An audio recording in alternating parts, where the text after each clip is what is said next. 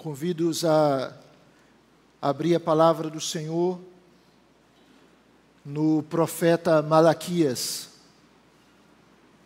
o último livro do Antigo Testamento. Malaquias, no seu último capítulo, capítulo 4. Iremos ler todo esse capítulo, são apenas seis versículos.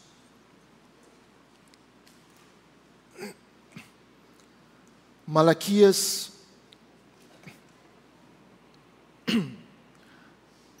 Malaquias capítulo 4, de 1 a 6. Pois eis que vem o dia e arde como fornalha. Todos os soberbos e todos os que cometem perversidade serão como o restolho o dia que vem os abrasará, diz o Senhor dos exércitos, de sorte que não lhes deixará nem raiz, nem ramo. Mas para vós outros, que temeis o meu nome, nascerá o sol da justiça, trazendo salvação nas suas asas saireis e saltareis como bezerros soltos da estrebaria. Pisareis os perversos, porque se farão cinzas debaixo das plantas de vossos pés, naquele dia que prepararei, diz o Senhor dos exércitos. Lembrai-vos da lei de Moisés, meu servo, a qual lhe prescrevi em Horebe para todo Israel, a saber, estatutos e juízos. Eis que eu vos enviarei o profeta Elias, antes que venha o grande e terrível dia do Senhor. Ele converterá o coração dos pais aos filhos e o coração dos filhos a seus pais, para que eu não venha e fira a terra com maldição. Amém. Obrigado, Senhor, por este momento tão especial. Fala ao nosso coração através da tua palavra. Traz a cada um de nós a tua verdade, dar-nos concentração, foco, cativa a nossa mente ao conhecimento de Jesus Cristo e nos abençoe nos méritos de Jesus. Amém e amém. Meus queridos, há dias na nossa vida que são marcantes, não é verdade? Pense em dias inesquecíveis. Por exemplo, o dia do aniversário, o dia do casamento, o dia do nascimento do primeiro filho, do segundo, do terceiro, do quarto, do décimo oitavo, enfim.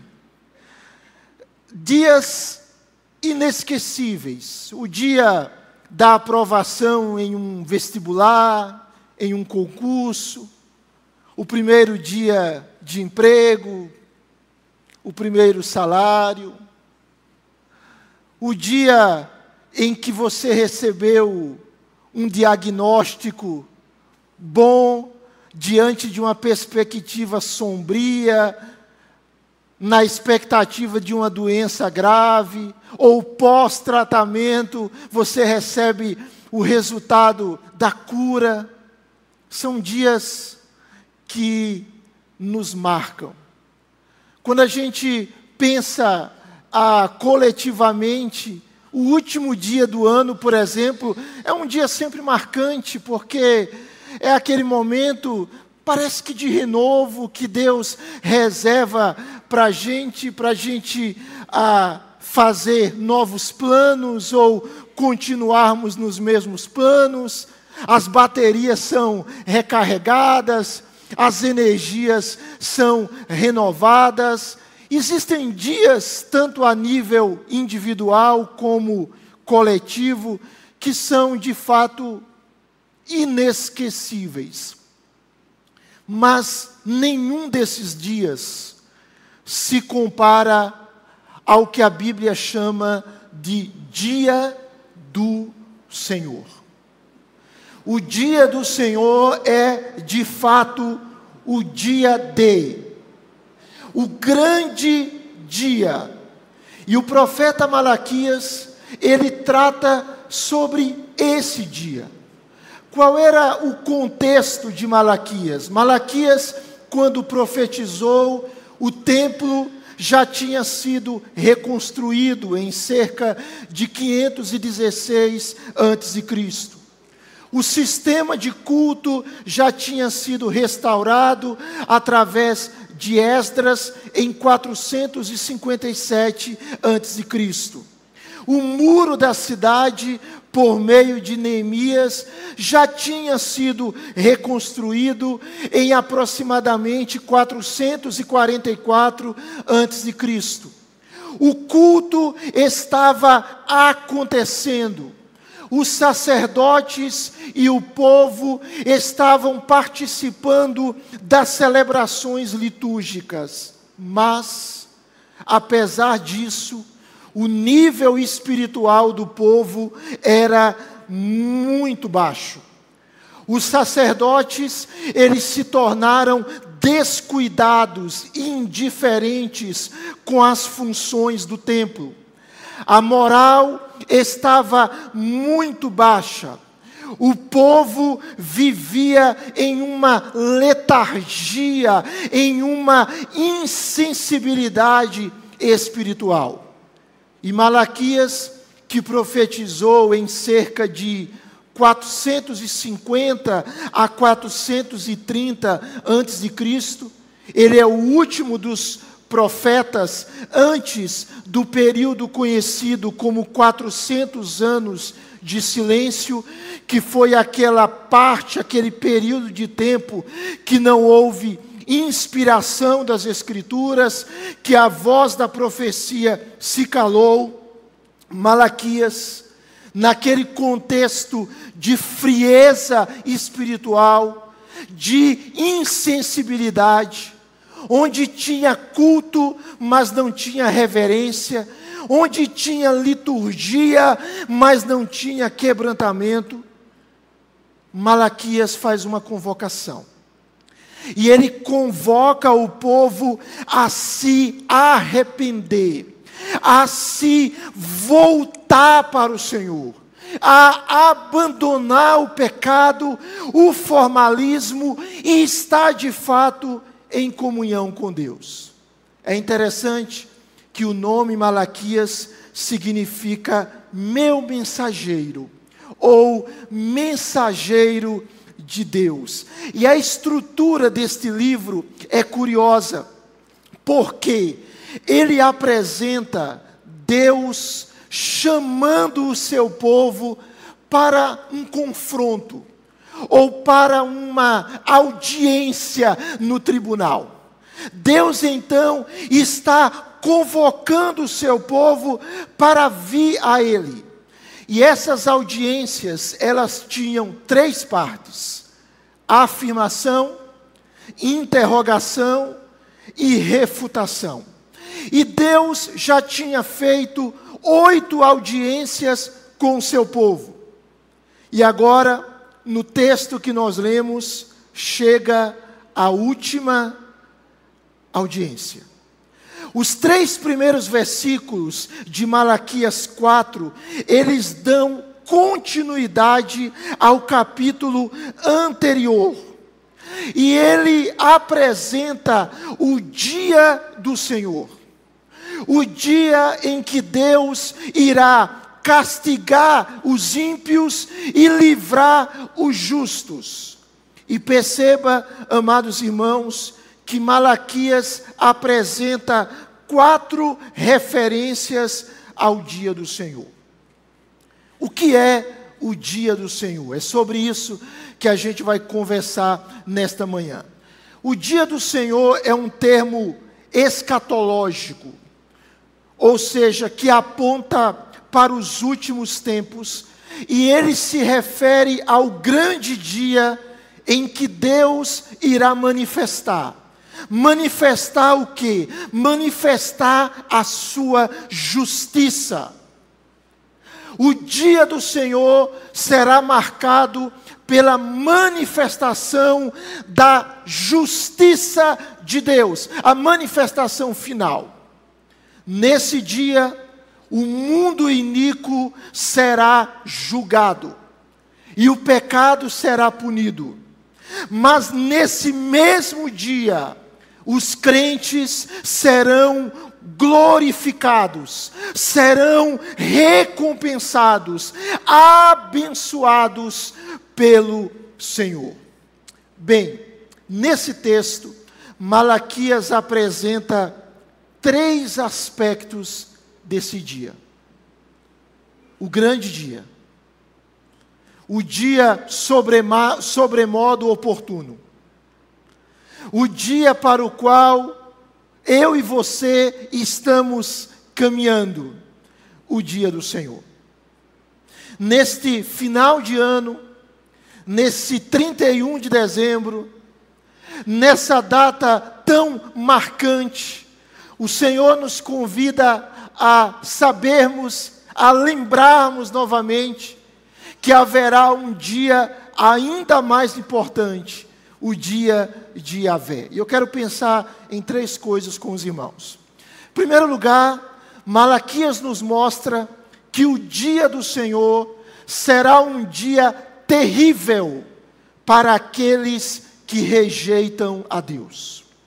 O dia do Senhor será terrível para aqueles que rejeitam a Deus. Por favor, leia comigo, verso de número 1. Vamos ler juntos? Pois eis que vem o dia e arde como fornalha todos os soberbos e todos os que cometem perversidade serão como restolho. O dia que vem os abrasará, diz o Senhor dos exércitos, de sorte que não lhes deixará nem raiz, nem, nem ramo. O texto apresenta duas imagens de fogo que descrevem o Senhor.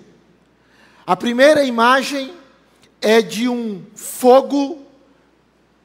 Quando você lê Malaquias, você vê essas duas imagens. A primeira imagem é de um fogo destruidor. O verso de número 1 um nos mostra isso. Mas quando você vai para Malaquias 3:2, Deus é apresentado com um fogo. Mas um fogo purificador. Por quê? Porque Deus é fogo destruidor, mas também Ele é fogo purificador. Porque para os justos, Deus é o fogo do ourives, que purifica o ouro, que tira a escória, que embeleza a pedra preciosa. Mas para os ímpios, Deus é como o fogo da fornalha que destrói. E é exatamente essa imagem que Malaquias está apresentando aqui. Fogo na Escritura Sagrada é muito usado para descrever o julgamento de Deus. E Malaquias compara os ímpios a uma árvore. Há uma árvore que tem raiz e que tem ramos, mas essa árvore será totalmente destruída. Ela será consumida desde o ramo mais alto até as raízes. Ou seja, o que o texto está dizendo é que no dia do Senhor, aqueles que o rejeitaram serão punidos. Não haverá esperança para ele. Veja bem, pense numa árvore sem raiz e sem ramos. Não há esperança para ela. Ela está morta. Ela não pode brotar mais. Então, a palavra do Senhor está dizendo é que no dia do Senhor os ímpios serão completamente destruídos. Não serão aniquilados, serão destruídos. Que destruição é essa? É um fogo eterno. Que realidade terrível, irmãos. É um fogo que não se apaga.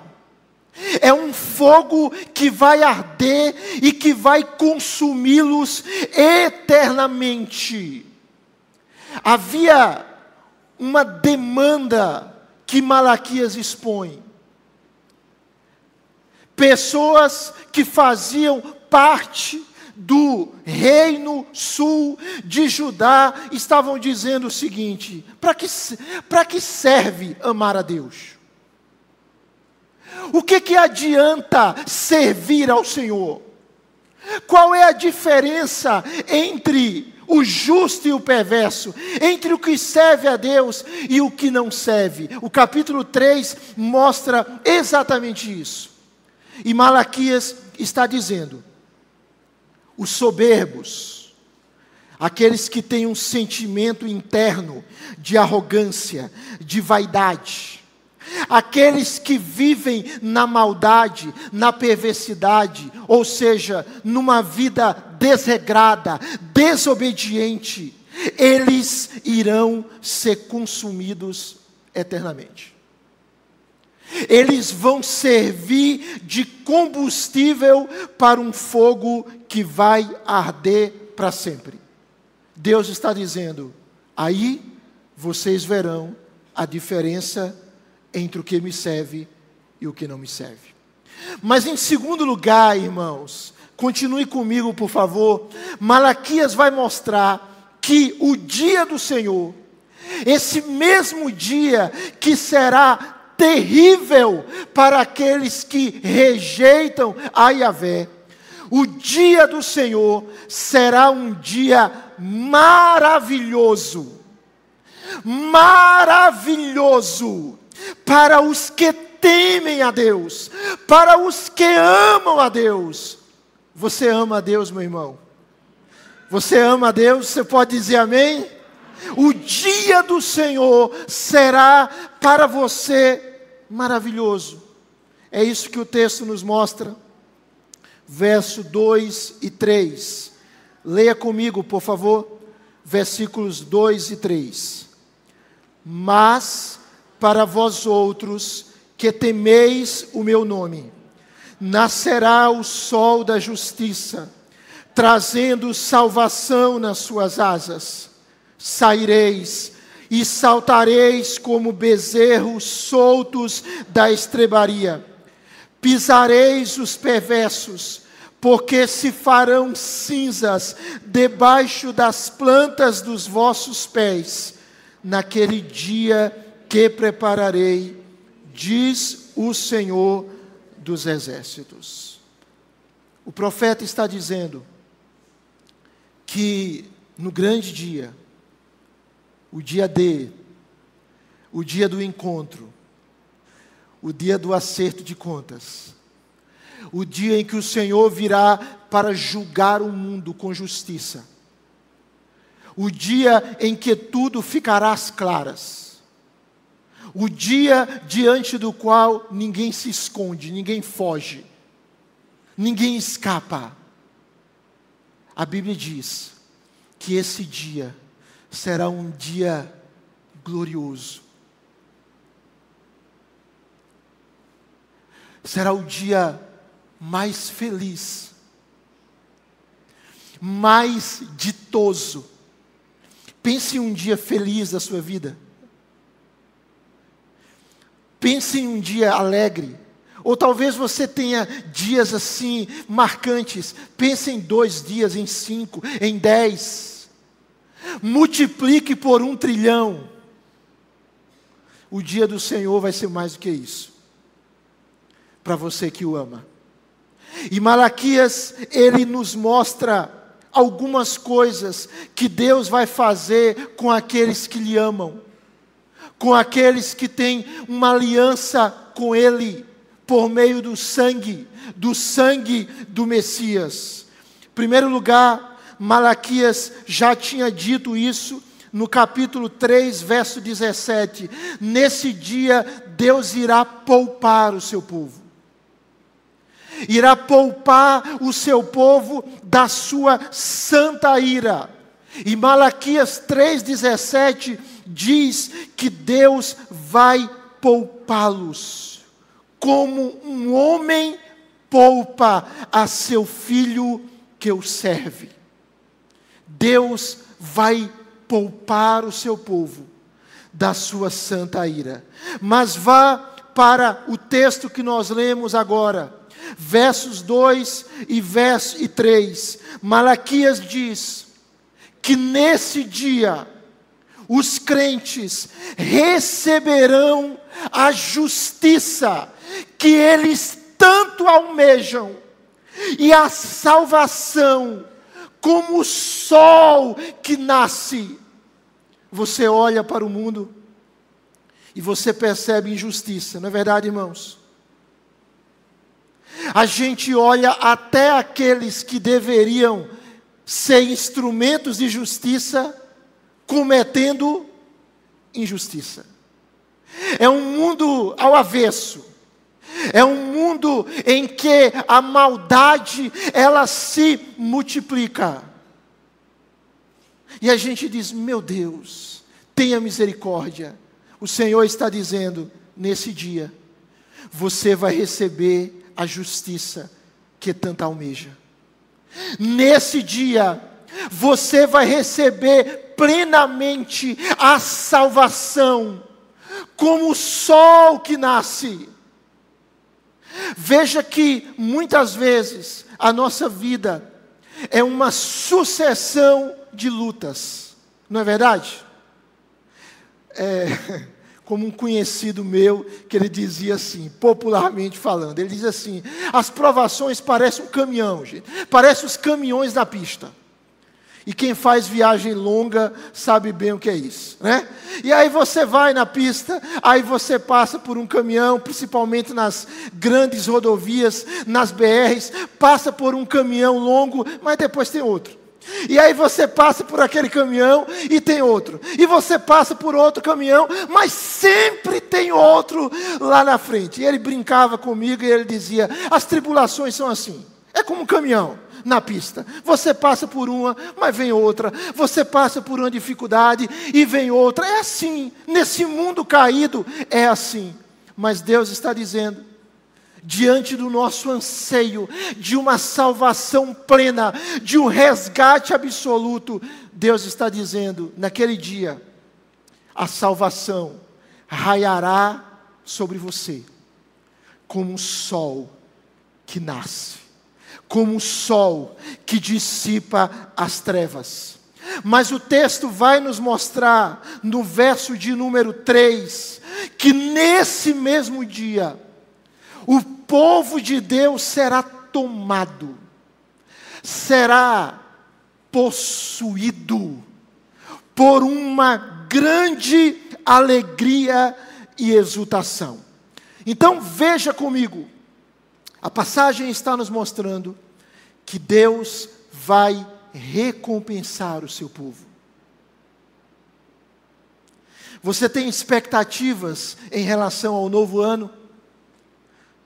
Quem sabe expectativas de que talvez tenhamos um ano melhor, não sei. Mas Deus está dizendo para nós: crie expectativas ainda muito mais altas para o meu dia.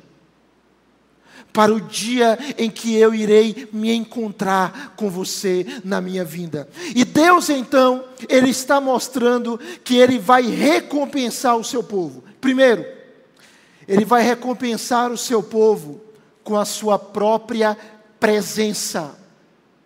Verso de número 2 diz isso. Para vós outros que temeis o meu nome, nascerá o sol da justiça.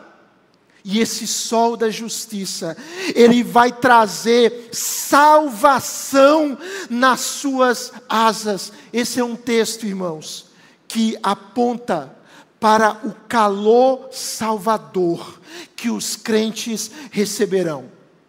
Ele é uma referência ao Messias, ao Messias, a Jesus Cristo, que é descrito como Senhor, justiça nossa.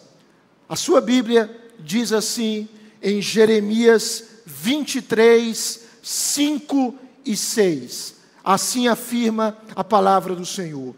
Eis que vem dias, diz o Senhor, em que levantarei a Davi um renovo justo, e rei que é, reinará, e agirá sabiamente, e executará o juízo e a justiça na terra. Nos seus dias, Judá será salvo, e Israel habitará seguro. Será este o seu nome, com que será chamado Senhor, Justiça nossa. Amém. O que Malaquias está nos dizendo é que a maior recompensa do crente é o próprio Deus. É ver Jesus Cristo, o Senhor, que é a sua justiça, o sol da justiça. O que, que o sol traz, irmãos? A gente mora numa cidade que tem muito sol, não é? Que faz muito calor. De madrugada, sei lá que horas eu levantei para tomar banho. Né? Então, banho frio, né? Que não é tão frio assim. Ah, então a gente sabe bem o que é o sol, né? Esse sol gostoso e quente. O que é que o sol faz? O sol traz calor. Mas não apenas calor. O sol ilumina, ele traz luz. Mas não somente isso, o sol traz vida. Nós precisamos do sol, porque o sol traz vida. Você já foi a um médico que ele fez, pediu o exame e disse para você: ó, a sua vitamina D está baixa. E aí você diz: o que, é que eu faço, doutor? Ele disse: toma um pouquinho de sol, no horário adequado né, vai ajudar para a sua vitamina D aumentar e tem uns comprimidozinhos que vão lhe ajudar nisso também. Então Deus é comparado aqui ao sol, que traz calor, que traz luz e que traz vida. Malaquias está falando o seguinte: que Deus vai nos recompensar com a sua própria presença. Ele é a nossa luz. Existem dias na nossa vida, irmãos, que parece que são dias escuros, não é? Que você torce para estar tá sonhando. E para aquele pesadelo acabar, mas não é pesadelo, é uma realidade. Existem circunstâncias na nossa vida que são sombrias, mas o texto afirma para nós que Deus é o sol da justiça que Jesus, Ele é a nossa própria luz, e Ele vai brilhar sobre nós e em nós para sempre. Olhe comigo, Isaías capítulo 60, verso 19, diz assim: Nunca mais te servirá o sol para a luz do dia, nem com seu resplendor a lua te alumiará, mas o Senhor será a tua luz perpétua, e o teu Deus a tua glória. Ou seja, haverá um dia em que as trevas e o medo sumirão. Nunca mais estarão presentes, porque Cristo, que é a luz do mundo, que é a fonte de luz, Ele nos iluminará de uma maneira definitiva e a sua salvação em nós e a sua justiça em nós será plena. Mas o texto continua. E ele vai mostrar que Deus, nesse grande dia, ele nos dará alegria e liberdade plenas. Veja comigo ainda. Verso 2. Os irmãos ainda estão comigo? Verso número 2. Parte B diz assim: Saireis e saltareis como que? Bezerros, bezerros o que? Soltos da estri, estrebaria, perdão. Qual é esse quadro aqui? É um quadro de liberdade e de alegria. A imagem do texto é de um bezerro que foi engordado de um modo especial e ele está cheio de força. E ele está ali numa estrebaria. E de repente o dono abre a porteira e ele sai da estrebaria pulando e correndo. Ele está desfrutando liberdade. A palavra de Deus diz que o dia do Senhor será um dia de alegria indizível será um dia de liberdade plena, de recompensa eterna. Nesta vida, nós temos dias alegres e dias tristes, dias tranquilos e dias agitados, dias em que a gente está cheio de vigor, e dias em que a gente está esmurecido, às vezes fisicamente, às vezes emocionalmente. O Senhor está dizendo: essa instabilidade vai acabar, porque no meu dia eu vou inaugurar para você uma nova era e você vai experimentar da minha parte liberdade plena, alegria plena, vigor pleno. Meu irmão, minha irmã, que o seu coração se alegre com a certeza de que um dia maravilhoso está por vir. Que o seu coração se regozije porque você já está em Cristo, Ele cuida de você, Ele zela por você, mas algo ainda melhor, Deus tem reservado para os seus filhos. Você pode dizer amém? amém. Mas o texto continua, verso 3.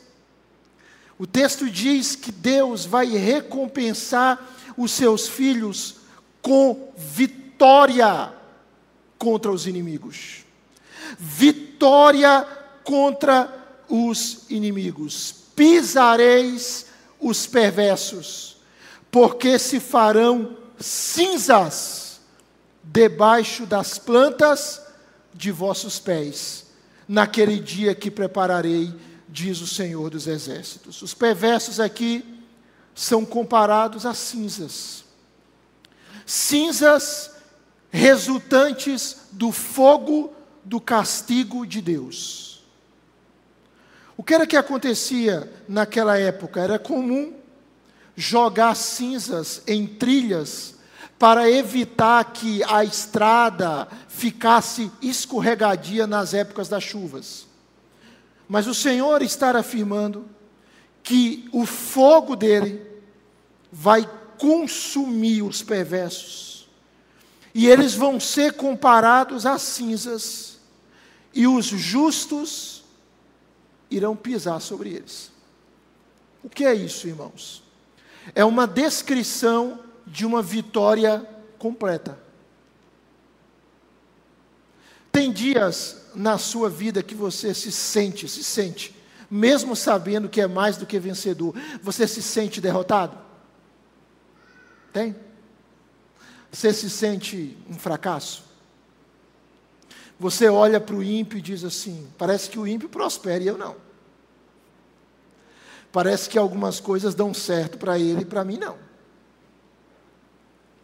O Senhor está falando, naquele dia, no meu dia, no dia que já está preparado e que vai chegar, os justos terão vitória plena. Plena. Terão vitória plena. Irmãos, isso é maravilhoso demais. Sabemos que este povo, aparentemente tão fraco, sem influência, sem poder bélico, sem poder político, esse povo tão perseguido na história, os crentes, Deus dará para eles uma vitória definitiva sobre o mal. Os irmãos se lembram de 1 Coríntios 6, 2? Paulo diz nesse texto o seguinte: Ou não sabeis que os santos hão de julgar o mundo? Até aí. Os santos hão de julgar o mundo. Deus está falando o seguinte: que no seu dia haverá uma vitória total do bem em uma aniquilação, uma destruição total da impiedade. Meus irmãos, o mal não prevalecerá. Você pode dizer amém? O mal não prevalecerá, a injustiça não permanecerá, o mal não irá vencer. O Senhor venceu e Ele virá para vencer, e Ele dá para você vitória plena. Louvado seja o nome do Senhor. Mas, em último lugar, o dia do Senhor será um dia que requer preparo especial. Um dia que requer preparo. Você se prepara para alguns dias? Hein? Vou fazer Enem, me preparo. Vou fazer uma prova, me preparo. Vou casar, me preparar. Vou fazer uma viagem, me preparo. Hoje, dia 31, vou fazer uma ceia, será? Vou chamar gente para minha casa, ou vou para a casa de parente, eu me preparo. A gente se prepara para ocasiões especiais. O dia do Senhor, esse dia tão maravilhoso para o povo de Deus, ele requer preparo.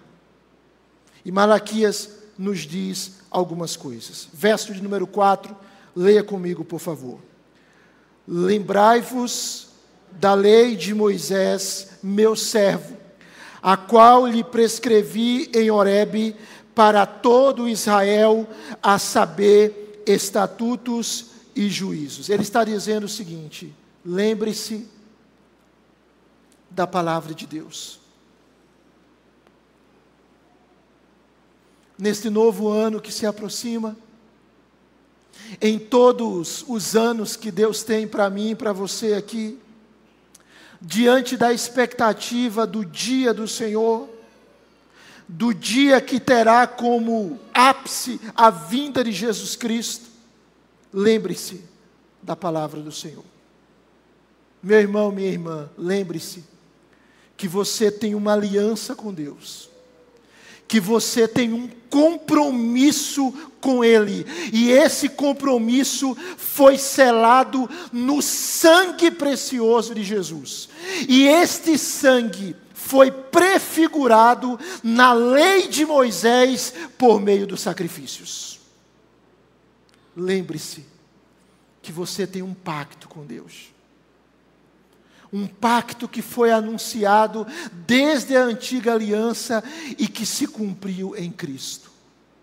Lembre-se que a lei do Senhor aponta para Cristo, para o Salvador. Lembre-se de Cristo, todos os dias da sua vida. Lembre-se que você tem uma aliança com Ele, e que Ele vai guardar você, e que Ele vai proteger você e que não vai acontecer nada mágico de hoje para amanhã. É uma virada de ano. Mas tenha certeza que amanhã, no ano que se inicia, e todos os dias da sua vida, e por toda a eternidade, há um pacto de Deus com o seu povo, com os seus filhos, e nesse pacto, Deus diz: Eu não vou deixar de lhes fazer o bem eu vou abençoar vocês. Então se lembre, se lembre da palavra. Viva na palavra, se apegue à palavra, se devote à palavra, leia a palavra, medite na palavra, ouça a palavra. Mas o texto diz, no verso 5, leia comigo, por favor, verso 5: Eis que eu vos enviarei o profeta Elias antes que venha o grande e terrível dia do Senhor. Diante do dia do Senhor, ouça a voz dele por meio dos seus instrumentos, por meio dos seus vasos. O texto fala sobre Elias. Deus enviou Elias para confrontar a nação de Israel em dias de apostasia e para chamá-la ao arrependimento. Elias foi o profeta mais poderoso do Antigo Testamento. E ele é considerado o representante dos profetas, pois ele lutou contra o culto a Baal e restaurou o culto a Deus, o zelo pelo Senhor, a verdadeira fé. Malaquias está dizendo: Veja comigo, que Deus vai enviar Elias antes que chegue o grande e temível dia do Senhor. Só que Elias já tinha vindo. Malaquias está falando sobre quem?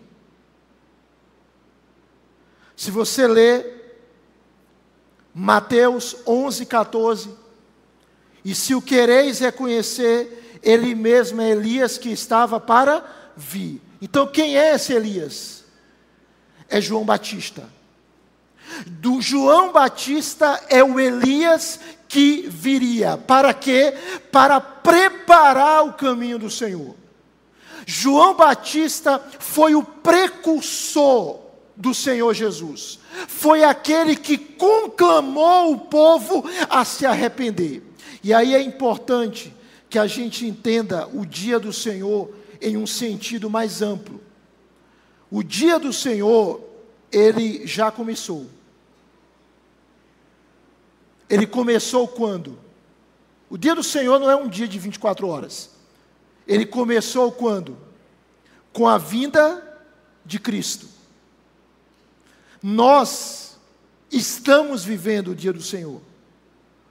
Ele está chamando um povo para amá-lo, para servi-lo e ele está reservando os ímpios para o dia do juízo. Ele está mostrando a diferença entre os justos e os injustos, mas ele vai fazer isso de uma maneira clara, definitiva, quando Jesus Cristo voltar. Quando o Messias vir. Então, antes do dia do Senhor, o Senhor envia Elias, ou João Batista, que foi aquele que pregou uma mensagem de arrependimento e de volta. Só uma aplicação rápida para nós. No decorrer da história, Deus tem enviado instrumentos, pessoas, para falarem a Sua palavra. Como é que a gente se prepara diante da realidade do dia do Senhor. Ouça a voz de Deus por meio dos seus instrumentos que pregam fielmente nada mais do que a sua palavra. É isso que Malaquias está dizendo. lembre-se da palavra de Deus, ouça a voz de Deus. Mas, em último lugar, veja o verso de número 6. Vamos ler, por favor? Verso 6, juntos. Ele converterá o coração dos pais aos filhos, e o coração dos filhos a seus pais, para que eu não venha e fira a terra com maldição. Diante da realidade do dia do Senhor, tenha relacionamentos familiares moldados pelo Evangelho diante da vinda do Senhor. Tenha relacionamentos familiares moldados pelo Evangelho. Elias, ele veio.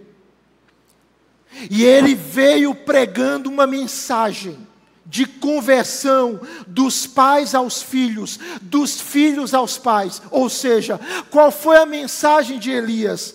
A mensagem de união do povo de Deus, de arrependimento, de perdão de pecados. A igreja, irmãos, é uma família. Nós somos irmãos. Nós estamos unidos pelo mesmo sangue, o sangue de Jesus Cristo nós participamos de uma mesma fé. E Elias, ele pregou essa união do povo de Deus, da família de Deus, mas há um detalhe.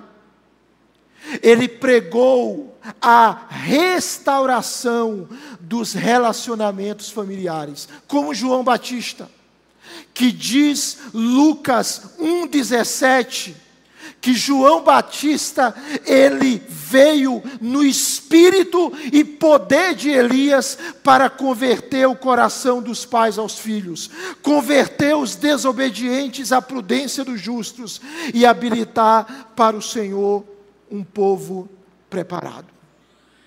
Diante da realidade do dia do Senhor, Deus nos convida a termos relacionamentos familiares moldados pelo Evangelho. Nós vivemos dias, irmãos, em que há uma conspiração contra a família. Em que rede de TV passa minutos e minutos em horário nobre falando de uma filha que está em litígio com seus pais, porque se sentiu lesada por eles. Nós vivemos uma sociedade que conspira contra a família, estabelecida por Deus. E o Senhor está falando para nós, mais uma vez, neste último dia do ano, tenha relações familiares moldadas pelo Evangelho. Pais com o coração convertido aos filhos, filhos com o coração convertido aos pais. Exemplo, o que são pais com o coração convertido aos filhos? São pais que ensinam os filhos no caminho do Senhor. São pais que valorizam mais os filhos do que o sucesso profissional. São pais que amam os filhos incondicionalmente. São pais que têm tempo pelos, para os filhos, que oram pelos filhos, que choram pelos filhos, que cuidam dos filhos, que querem ver os filhos no caminho do Senhor. E o que são filhos convertidos cora ao coração dos pais? São filhos que obedecem os seus pais. São filhos que honram os seus pais, que os amam, que os tratam com dignidade, que não se rebelam a eles, Deus está dizendo para pais, para filhos, para cada um de nós que estamos inseridos em núcleos familiares, que nós precisamos ter o Evangelho moldando a nossa casa. Talvez a sua família esteja com problemas, com lutas, mas Deus é poderoso para curar a sua casa, para curar a minha casa, para converter os nossos pais, para converter os nossos filhos. Você crê nisso, meu irmão? Você crê nisso, meu irmão? Amém? Tenha relacionamentos familiares moldados pelo Evangelho. Eu termino. Esse texto, ele aponta dois caminhos. Ou conversão, ou maldição. Que caminho nós vamos escolher? O caminho da bênção ou o caminho da maldição? O caminho da vida ou o caminho da morte? Como é que o Antigo Testamento termina, irmãos? O Antigo Testamento ele termina dizendo que Jesus vem. Não é isso? Como é que o Novo Testamento começa, irmãos? Jesus veio. O Novo Testamento começa com a vinda de Jesus. Presta atenção nisso. Como é que o Antigo Testamento termina? Maldição para os desobedientes. Como é que o Novo Testamento começa? Graça para os crentes. Pense comigo. O Antigo Testamento começa com o quê? Termina com o quê? Com maldição. Capítulo 4 de Malaquias, verso 6. A última palavra é maldição. Mas quando você vai para o Novo Testamento, como é que ele termina? Louvado seja Deus. Ele não termina com maldição. Ele termina dizendo: e não haverá mais maldição. Veja comigo, Apocalipse 22, 3. Nunca mais. Apocalipse 22, 3. Leia, por favor. Nunca mais haverá qualquer maldição.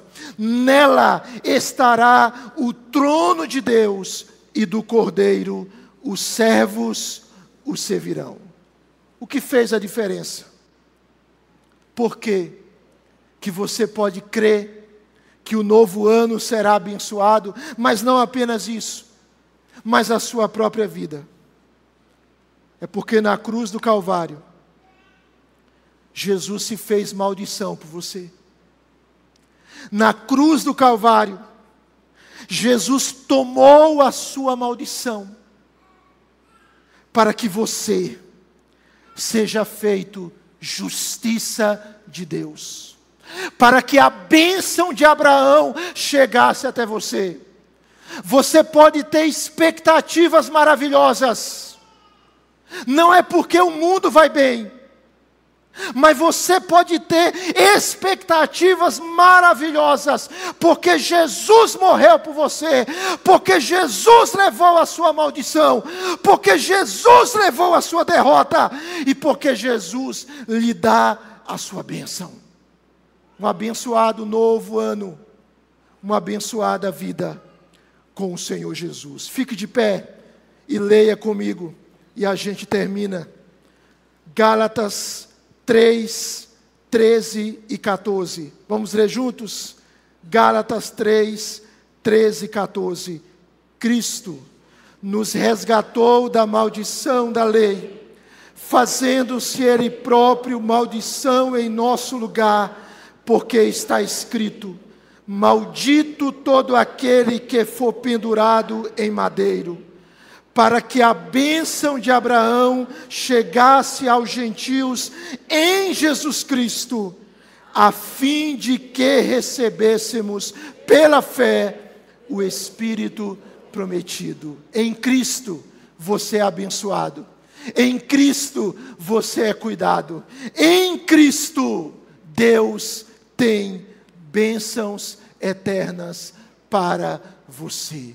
Louvado seja o Senhor. O dia do Senhor será glorioso para você, porque você está nele. Vamos orar, vamos falar com Deus. Quero te agradecer, ó Deus, por esta manhã e por esse momento aqui. Te agradecer, ó Deus, pelas promessas da tua palavra.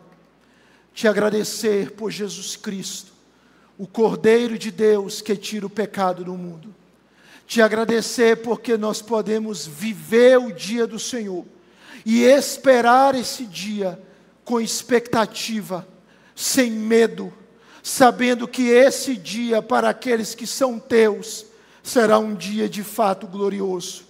Oh Deus, nós te louvamos porque nós podemos adentrar esse novo ano cheio de esperança cheio de expectativa, cheio de alegria, porque o Senhor Jesus é a nossa justiça, porque o Senhor Jesus levou a nossa maldição e nos dá a sua bênção, porque o Senhor Jesus fez uma aliança conosco. E nós estamos nesta aliança para sempre, e Ele jamais irá nos desamparar. Nós te agradecemos e nós pedimos que o Senhor encha o nosso coração dessa santa expectativa, em nome de Jesus.